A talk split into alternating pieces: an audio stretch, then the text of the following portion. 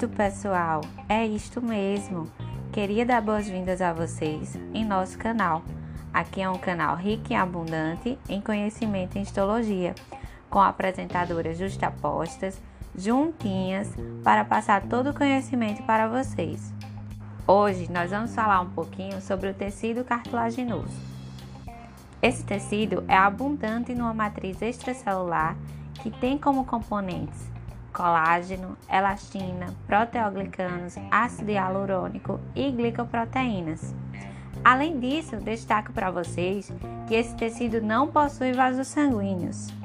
É isto mesmo que você ouviu. O tecido cartilaginoso é um tecido avascular, sendo nutrido pelo pericôndrio.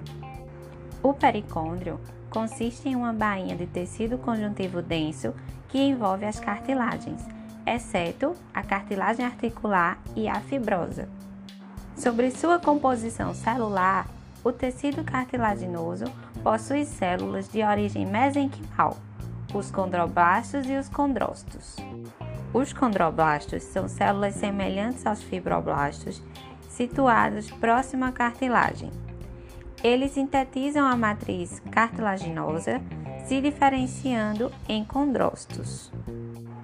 Já estes últimos são mais arredondados e frequentemente aparecem em grupos de até oito células, chamados de grupos isógenos. Para classificarmos as cartilagens, podemos dividi-las em três tipos. A cartilagem alina é a mais comum e é possível encontrá-la nos discos epifisários, nas paredes das fossas nasais, na traqueia, brônquios, laringe, nas extremidades ventrais das costelas e nas superfícies articulares dos ossos longos. Ela forma também o primeiro esqueleto do embrião. Há ainda a cartilagem elástica. E adivinham por que ela tem esse nome? Isto mesmo, ela é rica em fibras elásticas, o que lhe confere flexibilidade. É possível encontrar esse tipo de cartilagem no pavilhão auricular, no meato acústico externo, na tuba auditiva e epiglote. Por último, vamos destacar para vocês a cartilagem fibrosa, também chamada de fibrocartilagem. Essa cartilagem possui características intermediárias entre o tecido conjuntivo denso modelado e a cartilagem alina.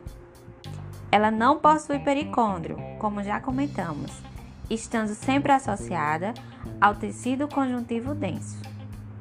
A cartilagem fibrosa é rica em colágeno do tipo 1, que lhe confere maior resistência à tração, e por isso ela pode ser encontrada em regiões que sofrem choques mecânicos, como os discos intervertebrais, a sínfise pubiana e na inserção de tendão e ligamento ao osso.